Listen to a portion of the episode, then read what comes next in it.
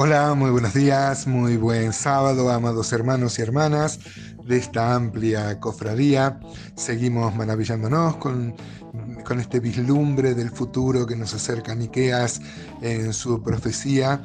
Y vamos a ver ahora una vindicación final de, de Jerusalén y de Israel como nación en este milenio del que viene hablando Miqueas, donde ellos van a tener un reinado eh, mundial y donde nosotros vamos a reinar con, ellos, somos la esposa de ese rey. Así que dice Miqueas capítulo 4 versículo 6, en mi Biblia tiene un hermoso título, vieron que los títulos no son inspirados y hasta muchas veces condicionan el significado del pasaje, pero en, este, en esta ocasión es apropiado, es atinado, dice, el Señor librará a Sion y dice Miqueas 4, 6 al 8, que es lo que vamos a leer hoy, dice, en aquel día, dice Jehová, juntaré la que cojea y recogeré la descarriada y a la que afligí y pondré a la coja como remanente y a la descarriada como nación robusta, y Jehová reinará sobre ellos en el monte de Sión desde ahora y para siempre. Y tú, oh torre del rebaño, fortaleza de la hija de Sión, hasta ti vendrá el señorío primero, el reino de la hija de Jerusalén. Este pasaje es particularmente precioso. Bueno, es, es difícil encontrar un pasaje precioso donde toda la Biblia es preciosa, toda la Biblia es el mensaje de Dios para nosotros, ¿no? Pero me emociona a mí pensar que dice en aquel día, dice Jehová, juntaré la que cojea y recogeré la descarriada y a la que afligí. Habla del deseo de Dios de juntar en, un solo, en, en una sola nación a través de Jesucristo a este pueblo tan rebelde con el cual tantas veces nos hemos identificado porque no somos mejores que ellos al pueblo judío. ¿no? Pero fíjese como dice la que cojea, la descarriada, la que afligí. ¿no? Una oveja eh, siempre es tomada en la escritura como, como, figura de lo que somos nosotros. Hay una canción muy linda de un cantante colombiano.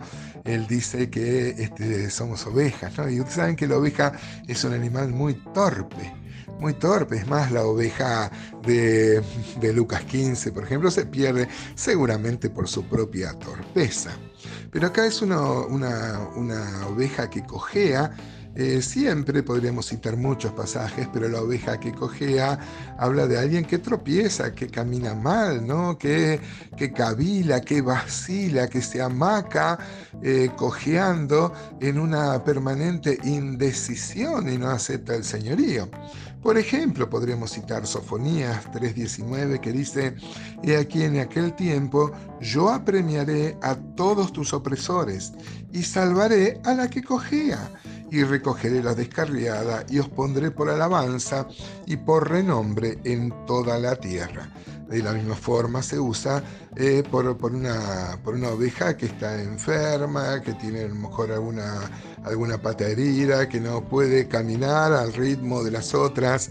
Y acá dice que un día el Señor eh, va a restaurar a Israel, va a vindicar a Israel, como venimos viendo en, esta, en este último estadio de la economía divina, en el milenio. Pero déjenme, eh, amado hermano y amada hermana, traer a nosotros este pasaje y ver en él la actitud misericordiosa de Dios de querer siempre restaurar a la que cojea, a la que descarriada, a la que afligí. Muchas veces, hermanos, nosotros somos así de rebeldes y así cojeamos, vacilamos, cavilamos entre dos pensamientos y nos cuesta tener una integridad total con el Señor. Yo no sé cuál es tu experiencia, amado hermano, amada hermana, pero en mi propia vida esto es así y vemos una vez más, como podemos citar toda la Biblia, la intención deliberada, definida, eh, expresa de Dios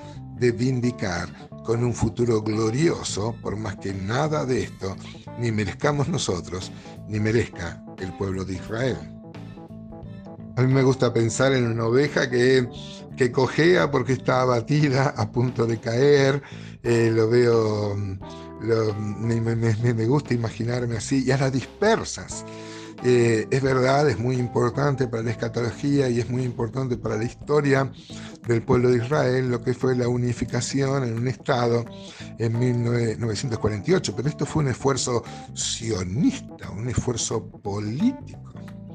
El versículo 7 de Miqueas 4 dice que Jehová reinará sobre ellos. Eh, mientras que otros pasajes dice que el Mesías reinará, ¿no? Pero eh, esto no se ha cumplido en 1948. Eh, Jesús no reina en el Estado sionista de Israel y todavía falta esto, eh, falta una unificación que se dará milagrosamente en este último estadio. ¿no? Decía que en el versículo 7 dice que, este, que Jehová reinará. Pero hay otros pasajes, por ejemplo como el de Jeremías 23, 5 y 6, que dice, He aquí que vienen días, dice Jehová, en que levantaré a David renuevo justo y reinará como rey, el cual será dichoso y hará juicio y justicia en la tierra.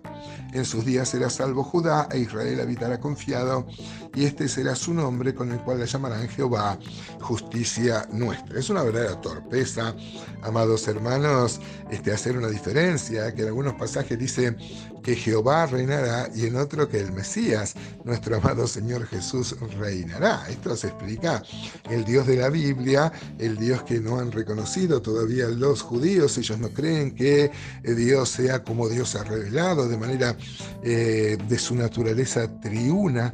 Este, y bueno, y Dios es Dios Padre, Dios Hijo y Dios Espíritu Santo. Por ejemplo, Zacarías 14:9 dice, y Jehová será rey sobre toda la tierra, aquel día Jehová será uno y uno su nombre, y no hay ninguna contradicción para los que creemos que, como dijo el mismo Señor, el Padre y yo uno somos. El versículo 8 eh, menciona a Jerusalén, que es la ciudad más mencionada en toda la Biblia, ¿no? Y dice que es una, es una montaña como una como torre del rebaño, dice, seguramente porque una de las torres era para vigilar, vigilar el rebaño, que no sean objeto de, saqueo. Yo mencionaba montaña eh, y torre a la vez porque la palabra significa lo, mismo. Se ve que una de las torres de Jerusalén servían para, para mirar el rebaño. Es maravillosa esta vindicación final de Jerusalén, recordar al mismo Señor llorando sobre Jerusalén. Una vez más, amados hermanos, nos maravillamos ante el corazón misericordioso de Dios, siempre dispuesto a perdonar. Si esto nos mueve nuestras fibras más íntimas, como decía el apóstol Pablo, el amor de Cristo nos constriñe, realmente es así, hermanos. Nos maravillamos, alabamos a Dios por esta gran verdad.